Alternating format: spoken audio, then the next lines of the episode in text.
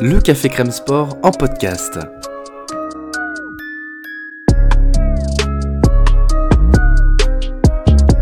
Actualité, analyse, débrief, le CCS, c'est LE média qui vous permet de comprendre le sport. Football, sport américain, rugby, tennis, sport mécanique, divers ou de combat, vous l'aurez compris, tous les sports sont à l'honneur au CCS.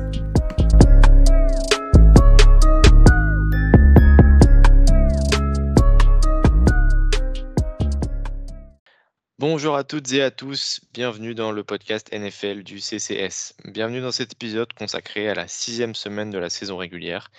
Et pour nous, comme après chaque, week-end, c'est l'heure de se poser les bonnes questions. Pour ce faire, j'accueille mon acolyte de toujours, Cyprien. Comment ça va? Eh bien, ravi d'être ici, Hugo. Ça va très bien. J'espère que toi aussi et que nos auditeurs vont très bien aussi. Eh bien, écoute, ça va très bien pour moi. J'espère aussi que les auditeurs font très bien. Sans transition, on enchaîne. Premier sujet de la semaine. euh, on, va, on va parler de, de, de New England, on va parler des Patriots avec un sujet que je ne pensais pas euh, sérieux jusqu'ici, mais qui a de le devenir de plus en plus. Euh, c'est, comme on va le dire en français, la controverse euh, au poste de quarterback chez les Patriots, avec Bailey Zappi qui depuis deux semaines a pris la relève de Mac Jones et l'a fait de manière très satisfaisante, au point que certains se posent la question de savoir si le backup ne mériterait pas le, de, prendre la place du titulaire. Cyprien, je vais commencer par te demander ton avis. Alors, il y a, plusieurs angles à voir pour euh, décrypter la chose. Euh, le premier, moi, auquel je pense, c'est euh, d'un point de vue capital investi dans le joueur, en sachant que Mac Jones, c'est un premier tour que tu as pris, qui a été pro, pro bowler déjà l'an dernier, qui a montré des limites, certes, mais qui a montré aussi une belle courbe de progression, je trouve, et de très belles choses sur certains matchs. Il était un peu en dedans ce début de saison, je suis d'accord. De là à renverser la hiérarchie, je ne sais pas, par rapport à Zap, qui ou Zapi, hein, pour... moi je l'appelle Zap parce que je le prononce à la française, désolé. Qui, qui lui a été repêché au sixième tour, si je dis pas de bêtises, de, de l'année dernière. Donc là, en termes de pas- de niveau, parce que c'est pas une question de niveau, mais en termes de capital investi, comme j'ai dit, c'est normal de mettre euh, Jones en avant par rapport quatrième tour, bah, il les a, pardon. Euh, c'est normal quand même de mettre Mac Jones en avant par rapport à lui, euh, puisque Jones, euh, quand même, euh, drafté plus haut, a mené Alabama, a fait des choses incroyables avec Alabama, même si les stats en collège football de Zap sont aussi excellentes. Donc il y a cet angle de vue-là. Il y a l'angle de vue aussi euh, en termes de, de stats, là, qui vont commencer à pencher déjà, rien que sur deux matchs, plus sur Bailey Zapp, en termes de, en termes de complétion, en termes euh, de, comment, de, de, de stats avancées, en termes de PA, en termes de CPOE. Ça donne avantage à, à Bailey Zapp sur le début de saison, en tout cas par rapport à ce que faisait Mac Jones. Et après, il y a aussi un dernier niveau, je pense, c'est au sein de l'équipe, comment un, quarterback marche mieux avec, avec le reste de l'équipe. Et là, bon, on n'est pas dedans, mais de ce qui ressort, c'est que il a fallu calmer Mac Jones, il a fallu le, le faire redescendre sur terre, entre guillemets. Ça n'a peut-être pas plu à du monde. On l'a vu avoir du mal à trouver une liaison avec ses receveurs cette saison. Je trouvais qu'ils n'étaient pas dans le même rythme, ils s'étaient décalés. Jones lançait des fois des fois plus loin que ce que les routes étaient courues par les receveurs ou plus court. Ça ne s'attendait pas trop. Et euh, on n'a pas vu ce problème pour le moment avec Bailey Zapp. Donc voilà, c'est les trois niveaux de lecture. Ça fait deux pour un pour le moment en faveur de Bailey Zapp, mais le premier que j'ai exposé, je pense qu'il est vraiment prépondérant et que c'est lui qu'il faut prendre en majorité. Donc voilà, de là à remettre, euh, à renverser toute la hiérarchie, je ne pense pas encore. Il, Mac Jones a joué qu'un an, il faut le revoir bien sûr. Donc, euh, je ne pense pas qu'il faille s'affoler du côté des Patriots à vouloir mettre Zap en premier. Mais en tout cas, euh, le problème étant qu'il joue bien et que euh, ça peut arriver très vite. Je vais juste me mettre le, le calendrier des Patriots parce que du coup, Mac Jones a joué, on va comparer les oppositions aussi, ce serait, c'est important. Mac Jones a joué contre les Dolphins, les Steelers, les Ravens, les Packers et du coup, Zappy a joué contre les Lions et les Browns.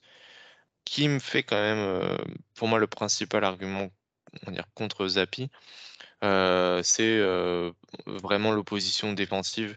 les Lions et les Browns sont deux très mauvaises défenses cette année, surtout des défenses qui ont du mal contre la course et clairement, c'est le le, l'essence du jeu offensif des Patriots. Donc, à partir du moment où tu as deux équipes qui deux défenses qui n'arrivent pas, pardon, à à contrer le jeu au sol des Patriots, c'est très compliqué derrière et on va dire que le boulot du quarterback, il est vraiment très limité et donc facilité. vraiment sur ce que sur ce que Zapi a eu à faire, c'est beaucoup de distribution et d'ailleurs ça se reflète, j'étais en train de regarder les stats chez chez PFF, en donc ce qu'ils appellent le big time throw, donc vraiment les les lancers compliqués qui qui ont vraiment beaucoup de valeur ajoutée. sur ces deux matchs, Zapi en a aucun. Je comprends ce que tu dis. L'average depth of target, donc la, valeur moyenne de, de, des lancers que fait Mac Jones quand il vise ses receveurs, c'est de 5.9. C'est extrêmement faible dans, dans, la ligue, en moyenne. tu parles de Mac Jones ou de Zappi? De Zappi. De Zappi. Pardon, j'ai dit Jones? Oui, tu as dit Jones, oui. Ah, pardon, je parle de Zap, pardon. Et, aussi, a le fait, donc il a, il a lancé 70 passes. Euh, pas toutes complétées, hein, sur des passes de 15 plus euh, yards. Euh, il est sur du 66.6, donc 2 sur 3 complétés, c'est excellent. deux tiers de, de, complétés. Par contre, il en lance que 12.8. là, c'est très faible. Donc, il lance peu de passes longues, il les lance bien. Voilà, c'était juste pour, pour compléter ça. Je te relaisse la parole, Hugo, pardon. Non, non, mais du coup, tu complètes bien ce que, que c'est là où je voulais en venir, c'est que à l'heure actuelle, on est sur un très bon remplaçant, un remplaçant qui fait vraiment ce qu'on attend de lui, c'est-à-dire assurer pendant que le, titulaire n'est pas là et qui, qui, tant que le reste de l'attaque tourne bien, arrive à tout bien faire, à, ne pas gâcher les drives. Donc, pas, une seule interception pour 4 touchdowns. Enfin, les stats sont hyper propres. Maintenant, quand tu remets en contexte, tu sais aussi que c'est aussi parce que le reste de l'attaque tourne bien, la ligne offensive fait un super boulot, tout, se passe bien autour de lui, donc il peut vraiment mettre en valeur tout ça. là où Mac Jones, pour le coup, sur ces matchs, il avait vraiment plus le rôle de, leader de l'attaque et on sentait que autour de lui c'était plus compliqué, ça marchait moins, c'était des débuts compliqués pour l'attaque. Donc si tu compares les stats, tu pourrais presque avoir envie de dire que Zapi est meilleur. Mais quand tu remets dans son contexte, pour moi, on est vraiment sur l'exemple typique du remplaçant qui qui fait très bien le boulot dans le sens où il est assez neutre au final, il ne fait pas d'erreur, il fait pas, il fait il va pas avoir énormément de valeur ajoutée, en lui-même, si ce n'est, la capacité à à faire ce qu'on lui demande en fait ce que déjà beaucoup de quarterbacks ne sont pas capables de faire en NFL. Donc honnêtement, c'est n'est pas du tout pour le critiquer. Mais à l'heure actuelle, on, est sur un quarterback qui peut pas lancer à plus de 35 yards, qui, qui va être très bon sur tout ce qui est sur tous les lancers qui sont vraiment schématisés. Il sait où doit aller le ballon, il, le, il délivre le ballon là où il doit être, et c'est déjà une très bonne chose. Maintenant, je ne comprends pas vraiment ait une, une, une, une controverse par rapport à ça, parce que, comme je dis, il, est juste un exécutant euh, d'un environnement qui fonctionne mieux. Là où Mac Jones devait vraiment tirer une attaque vers le haut au moment où elle était euh, contre des défenses agressives et où clairement l'attaque n'était pas très bonne euh, pour, pour commencer l'année. Rappelle-moi quand il joue la semaine prochaine, si tu l'as sous les yeux, Hugo. je te dis ça dans deux secondes. Les Patriots, la semaine prochaine, jouent contre les Bears qui est pas une mauvaise défense. Non, qui sera beaucoup plus chiante à jouer. Qui, je sais pas trop ce que valent les Bears contre la course, mais en tout cas c'est beaucoup plus chiant que les Browns et les Lions, ça c'est sûr. Je suis pas sûr que ce soit foufou contre la course, les Bears. Je, je sais que contre la passe, ça se défend bien. Euh, Kyler Gordon, le rookie, fait un très bon début de saison. Jalen Johnson est plutôt pas mauvais, c'est un bon cornerback. Euh, Eddie Jackson dans le backfield. Alors ils sont, euh, ils, sont médiocres dans les deux catégories. Ils sont légèrement en dessous de la moyenne à la fois contre la course et contre la passe en jugeant par les, les EPA par, par action. Ok. Euh, bah, ça leur rend pas hommage parce que vu les matchs que j'ai regardés, c'était plutôt pas mal quand même. Ceci dit, pour euh, replacer dans le contexte, ils sont sur la même ligne que les Ravens, les Falcons, les Steelers, les Giants et les Chargers. Ouais, Donc tu as un cluster d'équipes euh, pas dominante, mais qui, sur l'ensemble du match, fait quand même le boulot. Ok. Et là, pour le coup, les lancers, il va falloir aller les chercher. Euh, surtout si tu, si tu regardes sur le graphique, tu compares euh, par rapport aux Browns et aux Lions. Les Browns et les Lions sont très très loin derrière. Ouais, c'est vrai. Je, je, sous les yeux, oui, oui.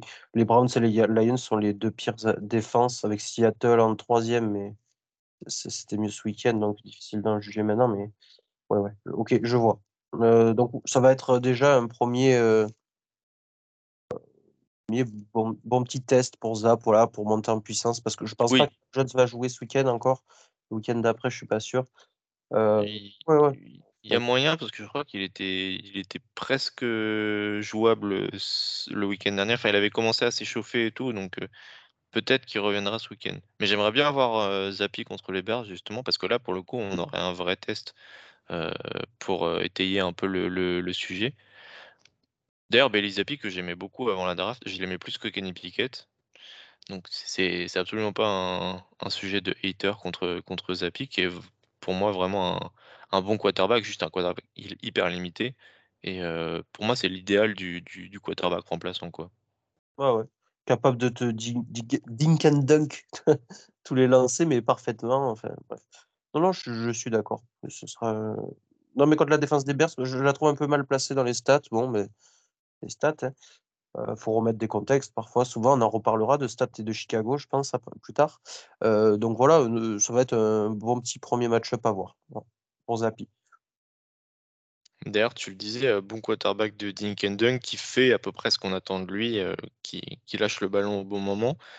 Et du coup, ça me fait une petite transition vers son adversaire de la semaine prochaine, qui est un peu l'exact opposé de ça et dont on parle beaucoup en ce moment on va en parler de notre côté. Euh, Justin Fields, qui, qui, est le, sujet de beaucoup de discussions assez animées. Donc, euh, il y a des pour et il y a des contre. Il y a, voilà, il y a des pour et il y a des contre. Quarterback. Des euh, des anti.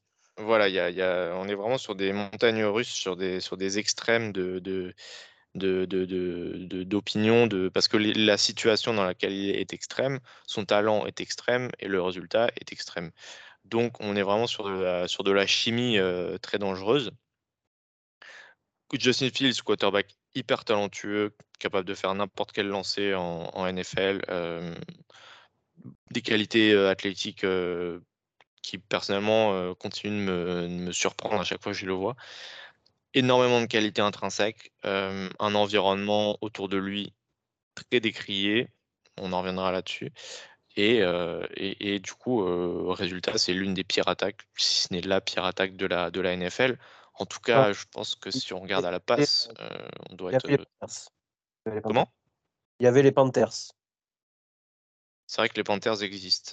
Euh, en EPA par play, ils sont pas si dégueulasses à la passe.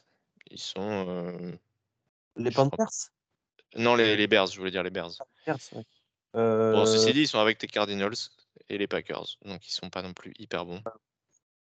Bah, alors, je, mets le graphique parce que je m'en souviens pas exactement, mais en fait, le truc, c'est qu'il lance pas beaucoup, mais quand il lance, c'est assez lointain, ça gagne, ça gagne pas mal de, yards, donc ça fait des EPA. Donc, effectivement,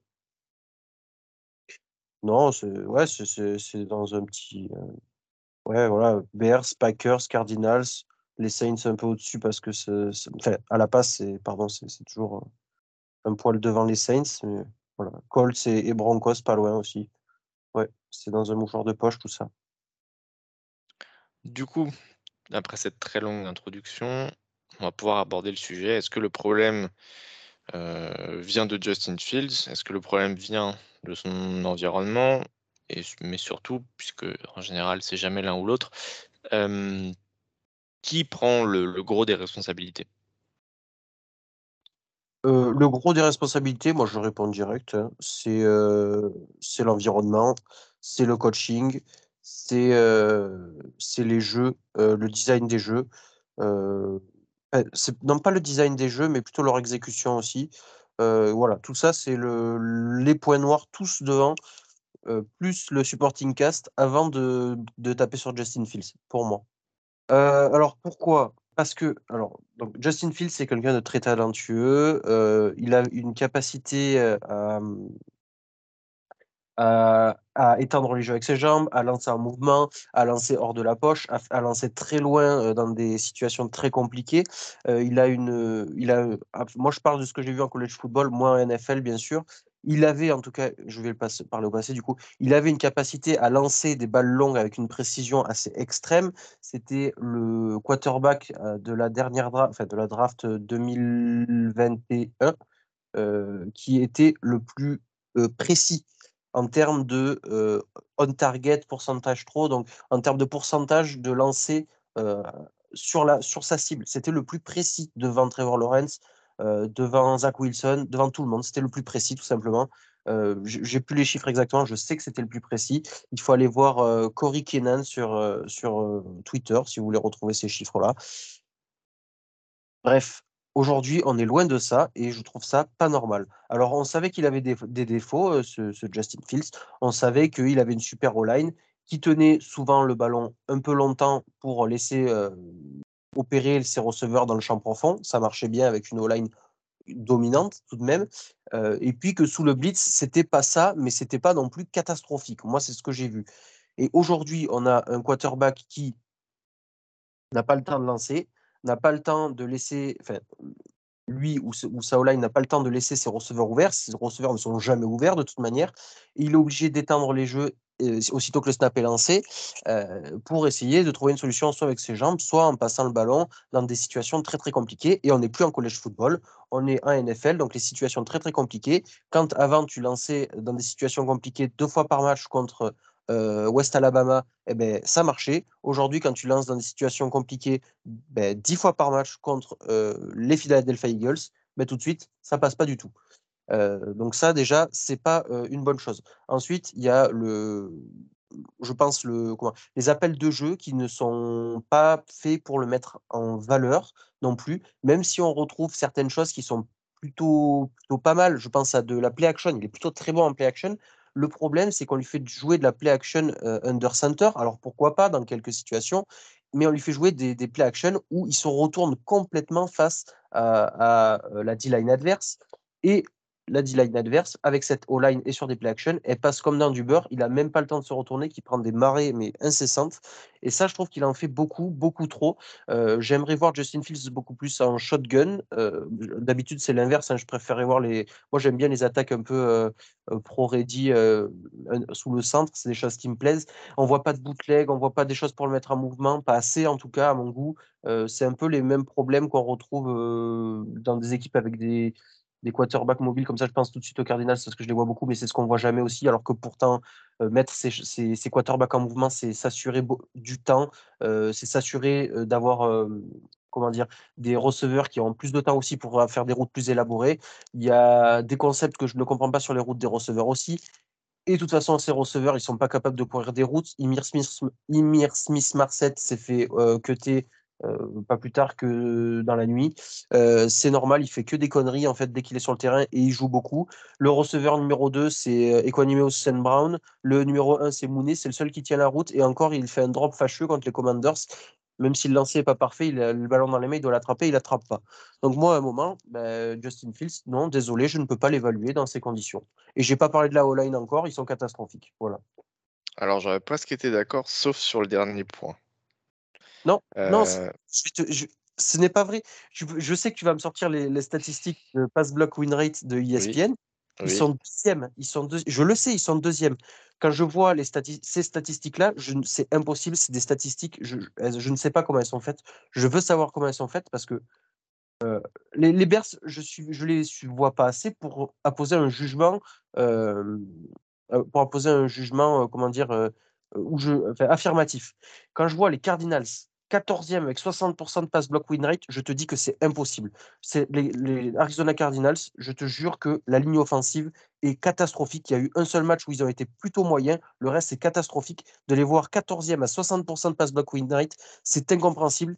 Et au contraire, de voir les Cowboys à 41% tout en bas, c'est tout, autant incompréhensible, même si la O-line n'est pas euh, folle cette année. Ce que j'ai vu des Cowboys, j'ai pas tout vu non plus, mais devant Cooper Rush, bah, c'est bien meilleur que, ce que j'ai vu en tout cas des Cardinals. Donc je ne comprends pas comment cette stat est, élaborée, alors que sur le papier, elle est très simple à comprendre. C'est le temps qui fait que un, un O-line fait. enfin, pardon. On compte le nombre de répétitions que le O-line a gagné en 2,5 secondes ou a perdu en moins de 2,5 secondes, etc. Je te jure que des fois, je ne comprends pas comment ils arrivent à des pourcentages aussi élevés. Voilà, c'était le coup de gueule. Mais pour le coup, quand je regarde la, la O-line des Bears, je, veux bien croire qu'elle n'est pas tout le temps forte, mais je ne pense pas non plus que ce soit tant que ça un talon d'Achille, que ça puisse expliquer tant de choses. Pour moi, s'il y a un coupable qui n'est pas Justin Fields, ce serait plus les receveurs que, les, que la ligne offensive. Parce que. Parce que de toute façon, enfin, je ne sais pas si tu étais d'accord avec ça, mais pour moi, mon évaluation de Justin Fields en sortie d'université, c'était que son plus gros défaut, c'était qu'il était, euh, il, tenait trop longtemps le ballon avant de passer. Et, et, c'était là où le fait d'être à Ohio, State, l'avantage est trop, c'est qu'il avait une bonne ligne offensive. Il avait toujours tout le temps du monde pour, pour, euh, pour passer ses, progressions et faire ses choix. Et euh, même sa mécanique de lancer est, assez lente. Donc ça, c'était vraiment. il y avait superflu dans sa mécanique de lancer, qu'il l'a corrigé d'ailleurs. Et, ça me faisait, ça rappelait beaucoup sur le. Si je voulais faire une projection négative, tu sais, quand tu fais des projections, tu peux faire le meilleur scénario, le pire scénario. Le pire, scénario, pour moi, c'était Deshaun Kaiser, qui avait exactement les mêmes qualités et défauts à Notre-Dame. Et qui n'a jamais réussi à corriger ce défaut en NFL, et ça lui a coûté sa carrière. Et c'est un peu le, le, problème pour moi. Il, il a l'air de persister chez Fields. C'est-à-dire que tu as, vraiment des actions où. Enfin, quand je revois le match contre les. C'était qui les Commanders, voilà. J'ai pas revu tout le match, mais j'ai revu quelques drives. Et des fois, le lancer est là, en fait. Et genre, ça. Le, on parlait de Bailey Zappi. Bailey Zappi, il, sait où le, le, lancer doit partir. Et enfin, dès qu'il a fini son drop, il voit son receveur open, il le lance. C'est fini.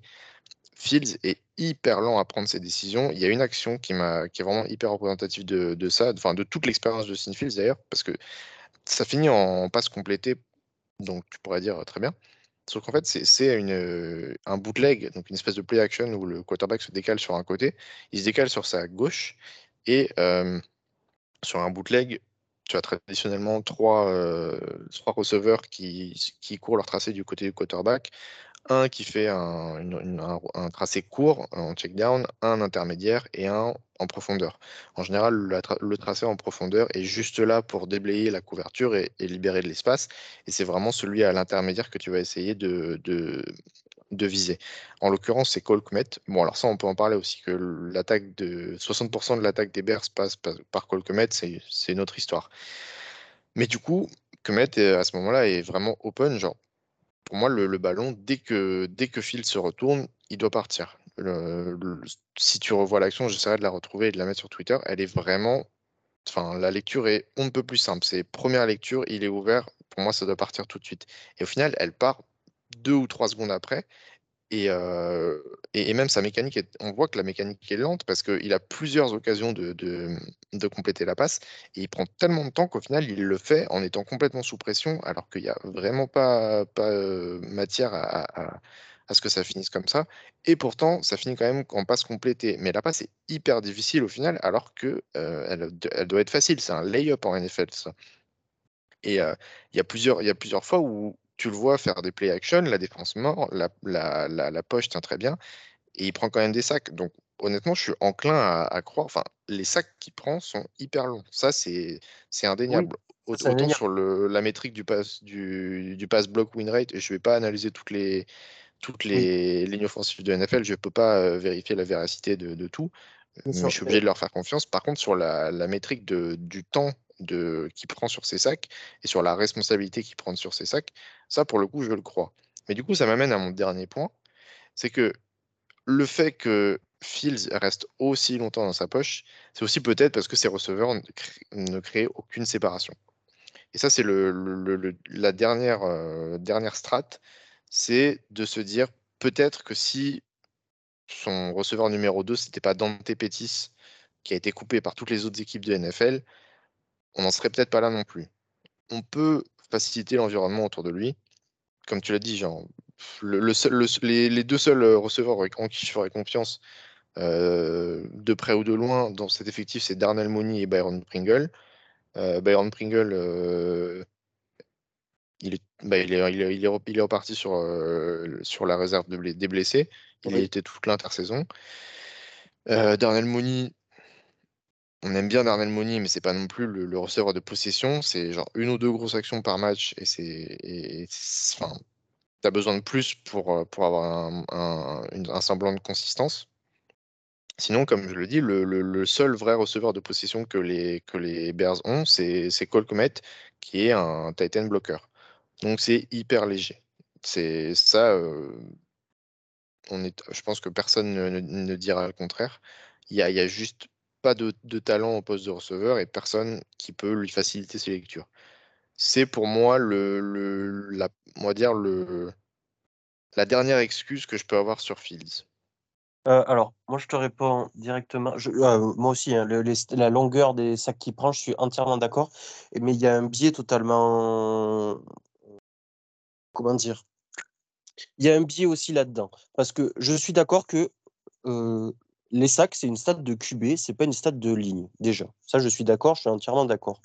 Les stats pris sont généralement liés euh, à un quarterback plus qu'à une O-line.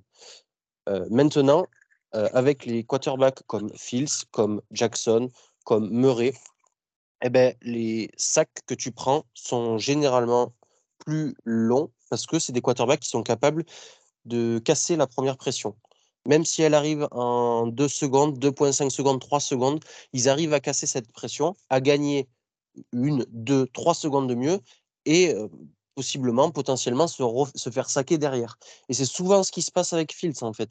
Souvent, la, la le match contre les commentaires, il est, choquant. Si tu l'as regardé, c'est ça qui me, que je comprends pas. C'est vraiment marquant que l'intérieur de la ligne collapse Complètement.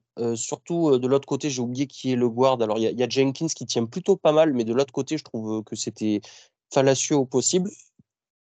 Sur l'intérieur aussi. Et sur les extérieurs, j'en parle pas. Donc, en fait, ben, Fields, il doit évacuer cette pression immédiatement, gagner du temps en utilisant ses jambes. Et tu as toujours un mec, si, si la défense n'est pas trop bête comme celle de Washington, tu as toujours un mec en spy toujours ou à, peu près toujours un mec en spy et, les mecs, et le passage qui se referme sur lui, ça prend un peu plus de temps à le saquer, mais ils arrivent à le saquer. Et ça, c'est un biais qu'on a avec certains quarterbacks que j'ai rappelé plus tôt. Je pense que c'est à prendre en compte.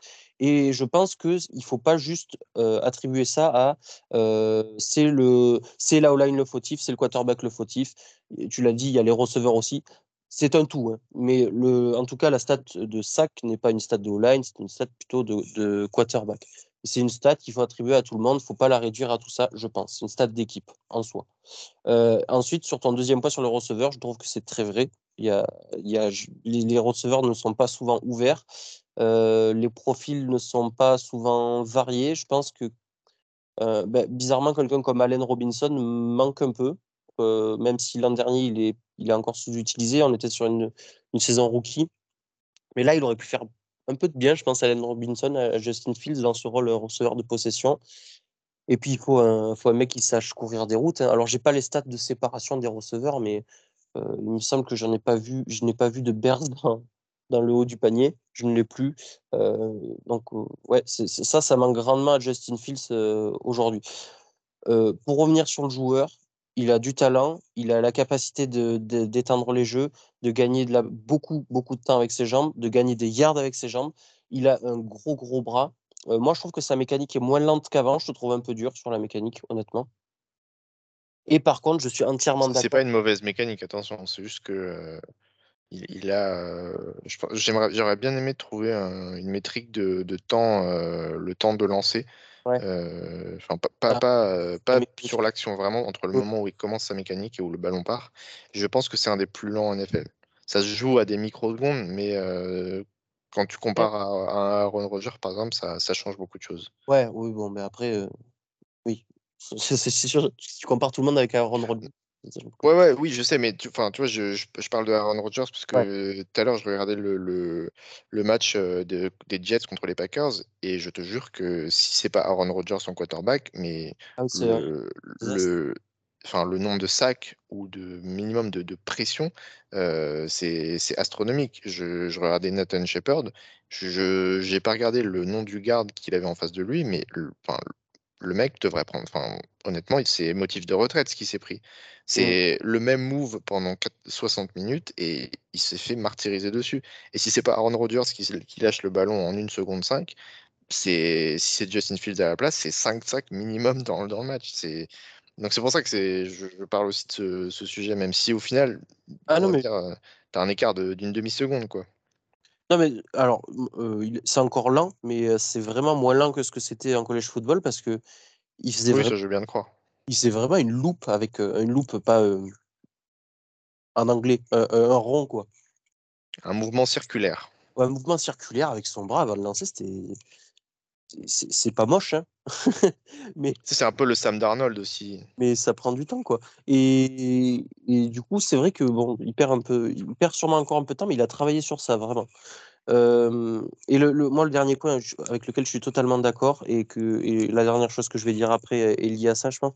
Je pense, c'est que les lectures. Moi, j'ai vu un Justin Fields en collège football qui savait faire des lectures, une, deux, trois lectures en une, deux, trois secondes. Et bien là, en NFL, je vois un mec qui reste bloqué sur ses lectures, un mec qui n'arrive pas à faire ses progressions, et, je, et, surtout quelqu'un qui a peur de lancer. Je, vois quelqu'un, ça y est, qui a peur de lancer. Et ça, c'est ça qui m'embête le plus, le point qui m'embête le plus aujourd'hui, c'est que euh, Justin Fields a peur de lancer des ballons. Il y en a un sur un sac qui prend, euh, sur un concept un peu, un peu profond, sur une troisième tentative un peu profonde. Le concept n'est pas dégoûtant avec une course croisée, pas du mesh, mais, presque. quoi. Et dans la zone là où le, receveur court en travers, il y a une fenêtre.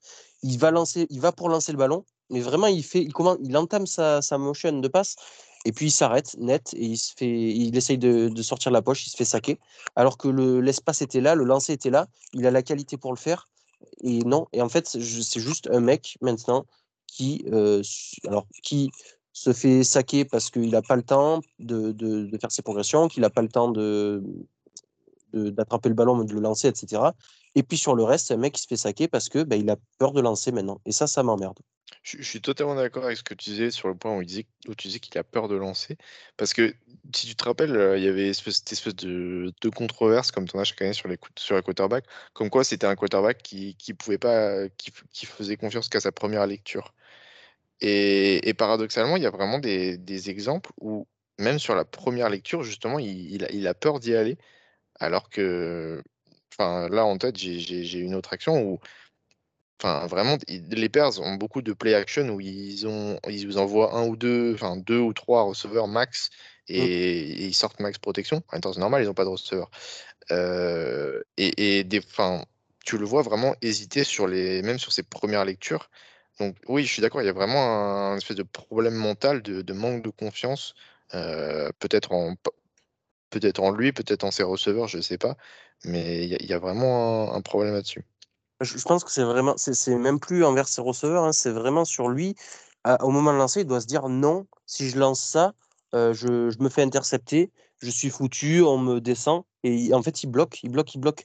Et ça, c'est de la, honnêtement, ça, c'est de la, faute, des Bears. C'est euh, Justin Fields, euh, j'ai vu un tweet de je sais plus qui qui disait les, les Bears sont set-up Justin Fields pour tomber, et puis Justin Fields est tombé, voilà. Mais moi, c'est comme ça que je l'analyse. Hein. Donc oui, peut-être que Justin Fields n'a plus d'avenir en NFL, déjà. Je ne l'espère pas, mais ça m'embêterait beaucoup. Pour une note plus positive, euh, je viens de regarder, normalement les Bears sont l'équipe euh, qui a le plus de salary cap disponible en 2023. Ok. Euh, sachant que sur certains de leurs joueurs, les joueurs les mieux payés, c'est Robert Quinn et Eddie Jackson. C'est des contrats qui durent depuis quelques années déjà. Donc il y a peut-être encore moyen de les, à minima, de les restructurer et de refaire encore du cap derrière. Donc là, pour le coup. Euh, il faut aller chercher full gaz de, de la ligne offensive plus que des receveurs, moi je pense. C'est mon. Je pense que si tu, en fait, si tu as une ligne offensive qui donne euh, une demi-seconde, une seconde de plus à Fields, tu règles beaucoup, beaucoup de problèmes, honnêtement. Si s'il est assez confiant pour rester dans cette poche euh, et, que, pas que assez confiant, hein, que la qualité lui permet de rester dans cette poche, ça va, ça va beaucoup, beaucoup, beaucoup l'aider, je pense. Mmh, moi, j'aurais dit l'inverse. Parce que pour moi, le, principal levier à activer pour, euh, pour essayer d'aider Fields, c'est euh, de, lui donner juste plus de joueurs ouverts et, d'essayer, de remettre cette confiance en, en, lui, en lui donnant le plus de lancers faciles. Encore une fois, il en a, des fois, il ne les prend pas. Mais pour moi, il faut, il faut faire ce que, ce que comme, comme toutes les équipes le font maintenant avec leur jeune quarterback, comme les, les Bills ont fait avec Josh Allen, comme les Dolphins ont fait avec Tua. Enfin, pour moi, il faut. Euh, alors, tu n'es pas obligé de monter un trade pour aller chercher un gros receveur, mais au moins, euh, va signer une vraie squad de receveurs. Et après, euh, après, comme les Broncos ont fait avec Drew Lock au final. Et après, enfin, tu sais si le mec est bon ou s'il n'est pas bon. Mmh Totalement. On enchaîne sur le sujet suivant? Ouais. Si le sujet vous a plu ainsi que nos interventions, n'hésitez pas à mettre les 5 étoiles ou à mettre un j'aime. Cela récompense notre travail et améliore notre visibilité. Merci d'avance.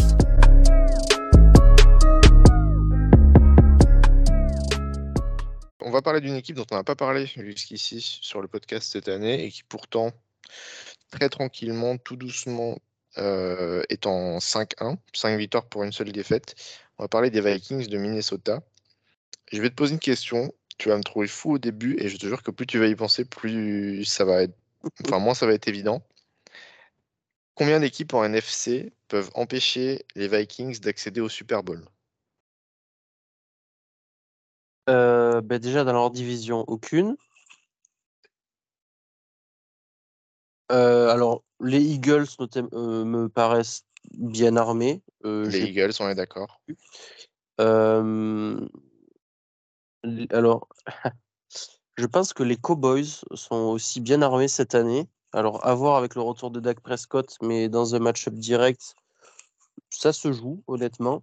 Les ouais, c'est vrai que j'avais pas pensé aux Cowboys, euh, mais c'est vrai que oui. Une fois que Dak Prescott sera revenu, ouais.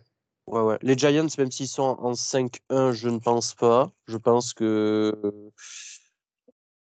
Enfin, c'est euh, très dur ta question, euh, quand même, parce que à chaque fois, je réfléchis et je me dis, hum, en fait, si Kirk Cousins merde, mais en fait, si Kirk Cousins merde, ils peuvent perdre tous les matchs. Euh, donc, donc, ça ne marche pas, il ne faut pas réfléchir comme ça. Euh, non, ben. Euh, ça me fait de la peine. Je serais presque à dire les Niners, mais honnêtement, avec les blessures qu'ils ont aujourd'hui, Ouais, puis les Niners, tu parles, tu dis si Kirk Cousins merde, euh, j'ai vu plus de fois Jimmy G merder que Kirk Cousins. Oui, oui. Cette saison, en tout cas. Oui, oui. Euh, après, la défense des, des Niners est si forte que s'il n'y a pas de blessés, c'est vraiment très très fort. Oui, oui. Clairement. Euh, non, ben voilà, c'est trois équipes parce qu'après, moi, ça, les Rams, je ne peux pas les citer aujourd'hui S'ils reviennent bien, pourquoi pas les Rams, il n'y a pas de souci. Mais aujourd'hui, là, avec ce que je vois, c'est dramatique aujourd'hui, ouais. C'est l'avant-dernière en EPA par jeu, c'est l'avant-dernière attaque. les Panthers derrière et c'est tout. C'est dramatique ça. Autant sur l'épisode de première semaine, on a dit beaucoup de merde, euh, bon, vu que c'est la première semaine, autant on s'était pas trompé sur les Rams, c'est assez dramatique. Et euh, la saison va être compliquée. J'ai vu que Van Jefferson allait revenir chez eux, donc ils auront peut-être enfin un peu plus d'options euh, dans le jeu de passe, mais je doute que, que Van Jefferson change le cours de ta saison. Donc euh, oui, j'ai peur. Il reste peut-être les Bucks. S'ils arrivent à se trouver une ligne offensive, on peut espérer, mais euh, je ne connais pas très bien l'état de, de leur roster et je ne sais pas comment ils peuvent espérer d'avoir des retours sur la ligne offensive. Les Bucks, quand je vois la, sur le, notamment la qualité de la ligne de, des, des Vikings. Donc, j'avance des arguments, mais notamment sur le run block. Avec, ils ont gardé ce qui faisait leur force avec un Dariso en run block qui est phénoménal dans c'est toi plutôt le spécialiste de ça. De, c'est du zone run, hein, si je dis pas de bêtises, euh, aux Vikings. Et, et, Dariso, monstrueux. Et quand tu as Dalvin, Dalvin Cook derrière, c'est encore plus monstrueux. C'est vraiment, euh, enfin, moi, une attaque que, en, en termes de, de course, que je trouve vraiment intéressante, les Vikings, euh, ce qu'ils ont construit. Et euh, du coup, ben, le problème de, des, Buc des Buccaneers, c'est que, si je dis pas de bêtises, c'est c'est pas une des pires. Ah non, c'est juste une des pires attaques euh, à la course, mais pas défense. Je dis peut-être une bêtise. C'est ouais, oui, la pire attaque à la course. Euh, mais je crois en défense, ça va. Défense, euh, c'est moyen contre la course. Donc euh, pourquoi pas les Buccaneers? Ok, ok. S'ils se remettent en forme, hein, parce qu'à l'heure actuelle, non. Ils se remettent en forme, bien sûr. Donc euh, au final, les, les, Vikings sont en 5-1. Euh, pour retracer leur calendrier, victoire contre les Lions, non pardon, victoire contre les Packers, défaite contre les Eagles, victoire contre les Lions, victoire contre les Saints à Londres, victoire contre les Bears et victoire cette semaine contre les Dolphins avec Teddy Bridgewater en quarterback. Mm. Là-dessus, tu as peut-être une victoire de prestige contre les Packers. Et encore, on a vu les Packers cette année, euh, c'est pas grandiloquent. Maintenant, euh, on, est, on est vraiment, euh, on le dit un peu chaque semaine sur cette saison, on est vraiment sur une des saisons les, les plus difficiles à juger, tant il y a peut-être trois équipes qui sortent du lot et tout, tout le reste est vraiment médiocre. Quoi. On est, je pense que tu dois avoir 90% de la ligue qui est entre 2-4 et 4-2. Quoi. Ouais, et c'est marrant, il y a un parallèle. les défenses sont très fortes cette année, je trouve. Et c'est quelque chose qui avantage beaucoup certaines équipes, je pense aux Giants. Et les Vikings aussi, à moindre mesure. Je, trouve que ça avantage beaucoup les, les Vikings cette année parce que ils gagnent des matchs de manière quand même plutôt serrée, voire très serrée certaines fois. En fait, le seul match, non, quand même pas. Le premier match, 23-7 contre les Packers, c'était, ça allait. Ils perdent le deuxième et après, c'est que des matchs serrés. Et les matchs serrés, comme ça, qui se jouent à une possession, c'est des matchs pile ou face, en quelque sorte, selon les analystes NFL. Et c'est des matchs où ils n'ont jamais marqué plus de 30 points. Alors, ils marquent 29 contre les Bears, qui en marquent 22. Euh, voilà, après 28, 28, 24, que, que, des vingtaines de points. Et en fait, c'est ce comme ça que l'attaque performe parce que je pense que euh, l'attaque va être euh, limitée par, par Kirk Cousins. Je le dis, hein. Kirk Cousins, c'est pour moi le meilleur. C'est mon ami Tonio Javon, pour le citer, qui, qui ça très bien. Ça résume totalement le, le joueur. C'est le meilleur des pires quarterbacks et c'est le pire des meilleurs quarterbacks. Kirk Cousins. Et moi, j'accroche vraiment à ça.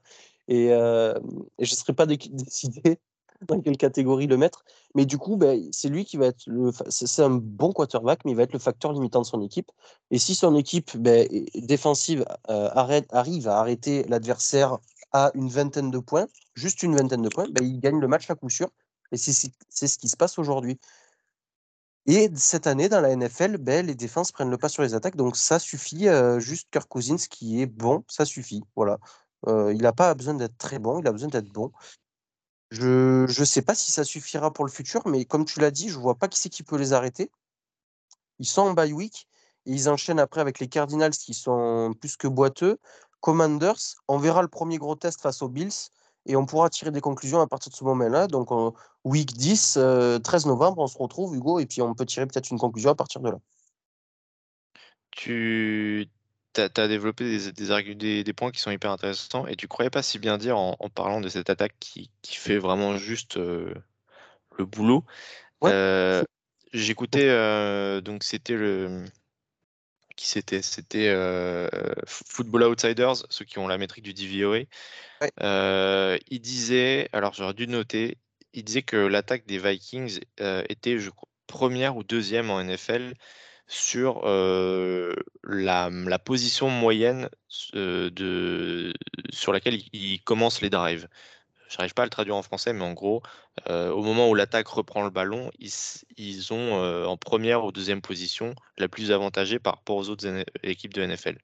C'est-à-dire que très souvent, ils retrouvent le ballon bah, au milieu du terrain, parfois dans la, dans, la moitié adverse, là où les autres équipes doivent souvent remonter tout le terrain. Et, c'est souvent ce qui se passe, c'est qu'au final, c'est une équipe qui est très très forte pour capitaliser sur les, sur les erreurs adverses et qui, eux, de leur côté, euh, n'en font, font pas beaucoup.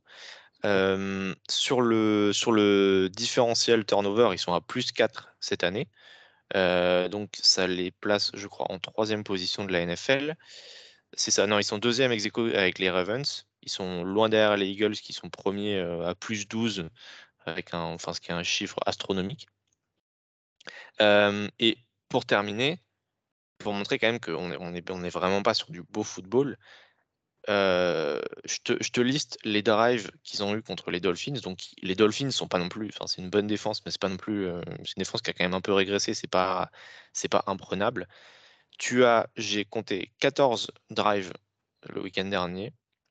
Il y en a 10 euh, qui se terminent en 3 and out. Ah oui, j'ai vu, j'ai vu cette stat. J'ai, écouté le podcast TDA qui en parlait. C'était, ils ont fait soit du 3 and out, soit ils marquent field goal des touchdowns. C'est tout. Et je vais même aller plus loin. Ils ont deux drives sur les 14 qui dépassent les 5 actions. Donc c'est vraiment une attaque qui, pour l'instant, enfin, un gros manque de consistance, n'arrive pas à, continuellement enchaîner les drives. Comme tu dis, la, par exemple, sur le match des Dolphins, la défense a vraiment fait le boulot. Ça s'est joué sur le front seven qui a largement dominé la, faible ligne euh, offensive des Dolphins. Ça leur a permis d'avoir plusieurs fois le ballon jusqu'à ce qu'ils euh, arrivent à, enfin trouver la, la end zone. Et ça s'est joué comme ça. Mais quand, quand tu vois les, quarterbacks qu'ils ont, les quatre derniers quarterbacks contre lesquels ils ont joué, Teddy Bridgewater, Justin mmh. Fields, mmh. Andy Dalton, Jared Goff. On est presque sur le Hall of Shame de cette saison. Donc, mais en même temps, c'est ça aussi où, pour le, pour le coup, c'est pour ça que le, le sujet est intéressant. C'est, tu le disais, genre, il n'y a rien d'impressionnant sans vouloir faire offense aux Vikings, mais en même temps, ils jouent dans une NFC qui est presque encore pire. Et, ce 5-1 des Vikings, on, le dit souvent, les victoires en NFL, c'est volatile. les matchs, tu peux les rejouer 10 fois, ils auront 10 résultats différents. C'est pas un bon indicateur de, se fier au, record de. Enfin, c'est pas record ce qu'on dirait en français, mais au nombre de victoires. Mais en même temps, ils ont, ils ont, on a vu contre les Packers, qui est censé être la meilleure équipe de leur division, on les a vus dominer tranquillement les Packers. À part ça, qui peut vraiment les, leur faire peur déjà en saison régulière et ensuite en playoff à part les Eagles euh, et peut-être les Cowboys s'ils reviennent euh, aussi bien qu'on le pense, il y a au moins un, chemin pour eux pour aller euh, peut-être jusqu'à la, finale de conférence et c'est sans, sans être impressionnant, quoi. Ouais, ouais, non, c'est en étant bon. Mais en même temps, quelle équipe n'a pas eu un, NFC, à part celle qu'on a citée, du coup, Eagles et, Cowboys à, moindre mesure, quelle équipe n'a pas paru dépasser au moins dans un match? Bah, bah, C'est toute la question. Et on parlait des Giants tout à l'heure qui aussi sont à 5-1. Ouais. Je veux pas faire mon, mauvais perdant, les, gens savent que je, reste quand même un minimum objectif par rapport à ça. Sur le, tu regardes les matchs des Ravens contre Giants, c'est impossible, tu n'arrives pas à croire que les Ravens ont perdu ce match. Ouais, ouais. le, score peut, paraître euh, proche pendant tout le match, mais tu, regardes le match, tu dis il y, a, un monde entre ces deux équipes. Les Ravens finissent à, je crois, 8 yards par action en attaque. Les Giants ont 3,8. Ouais, Totalement, et c'est pas le premier match d'ailleurs. Ou 7 yards pour les Ravens, je, dis, je, me porte peut-être un peu, mais enfin, les Giants ne méritent pas du tout de gagner ce match, et c'est un peu le cas sur plusieurs matchs. Bravo à Brian Debol et, enfin, les mecs s'accrochent, ils ont, du cœur, il n'y a pas de souci. Mais c'est pas une bonne équipe. Et, les Vikings sont un peu meilleurs, pas beaucoup, mais en même temps, comme, comme je dis, genre en NFC, il y a vraiment peu de concurrence. Ouais, je, suis d'accord. hein. Pas... euh, Les Giants, c'est pas le pro... Tu cites les Ravens, hein, mais il y en a d'autres où ils sont où ils remontent, ils sont à deux poils de cul, ils s'accrochent et puis euh, et puis ça passe. Mais le match semaine 1 contre les Titans, c'est pareil. hein. Ça se joue aussi à un field goal manqué euh, des Titans à la fin. Euh, pendant tout le match, tu te dis les, les Titans sont quand même un cran au-dessus. Et finalement, les, c'est les Giants qui repartent avec le, la, le- la croix dans la colonne victoire. Quoi. Mm. Euh, dernier sujet, comme chaque semaine, on, on va faire notre petite rubrique euh, hebdomadaire de, fans de draft, de scout. On va parler des, rookies, on va nommer le rookie de la semaine. On va, parler d'un joueur dont honnêtement qui, est impressionnant depuis le début et euh, sur lequel il était temps qu'on parle, qui est à mon avis le, le gros favori à ce moment-là pour être le, le rookie défensif de l'année. Sauce Gardner. Cyprien, je te laisse nous en parler. Oh, ben, euh, c'est très très fort. Qu'est-ce que tu veux que je te dise? Dis-moi, il il y a une répétition notamment Je suis d'accord. que, que j'ai vu, revu qui m'a impressionné ce week-end euh, où euh, il est en man, il part euh, loin, il revient, il empêche la complétion. J'étais ah, ben, ben, ok, le mec est rookie et puis c'est déjà Revis Prime. Voilà. Qu'est-ce que dire de plus? Rien d'autre, donc bravo monsieur. Euh, j'ai plus les stats, je sais plus. les- C'est ridicule le nombre de, de, de que. Enfin, le, nombre le pourcentage de complétion face à lui est ridicule. Je crois que, enfin, en homme à homme, c'est sûr que c'est une réception seulement. Je sais pas au total combien c'est, euh, parce qu'il n'y a pas que le, homme à homme, il y a de la zone aussi, bien sûr. Mais euh, voilà, Ri- rien à dire sur. Bravo monsieur. Ce, monsieur était sixième de mon big board. C'était mon deuxième cornerback derrière Stingley, qui était deuxième. Mais euh, honnêtement, euh, il aurait pu être premier. Voilà. C'est un superbe joueur. On voit vraiment ce qui faisait de lui un super joueur en, en, en collège football et ça s'est super bien tra- traduit en NFL. Euh, moi, je pense notamment à la fluidité de ses mouvements, alors qu'il est très très grand et qu'il a de la longueur. Ça, c'est létal. Il a une belle vitesse longue, même si c'est pas le sur les appuis courts, c'est pas le plus rapide, mais ça suffit. Et il a des super lectures et des instants. Donc en fait, à partir de là, ben, c'est ce mec-là est, conditionné pour devenir un super, super joueur en NFL et ça marche. Donc voilà, bravo les Jets et bravo Monsieur Gardner. Est-ce qu'on peut dire déjà que c'est meilleur, meilleur joueur défensif à l'heure actuelle? Euh, que c'est leur meilleur joueur défensif. Il y a Queenan Williams quand même qui me fait une impression aussi énorme, honnêtement. Il est sur du niveau Queenan Williams de Aaron Donald. Je pense que c'est pas à minimiser, même si c'est peut-être un peu moins visuel. Ah, Quinn Williams, c'est énorme sur cette saison. Je- honnêtement, je pense que par contre, schématiquement, enfin, euh, vraiment d'un d'un point de vue euh, sur l'ensemble de la défense, celui qui est le plus important, le plus irremplaçable à l'heure actuelle, c'est Sauce Gardner. Peut-être.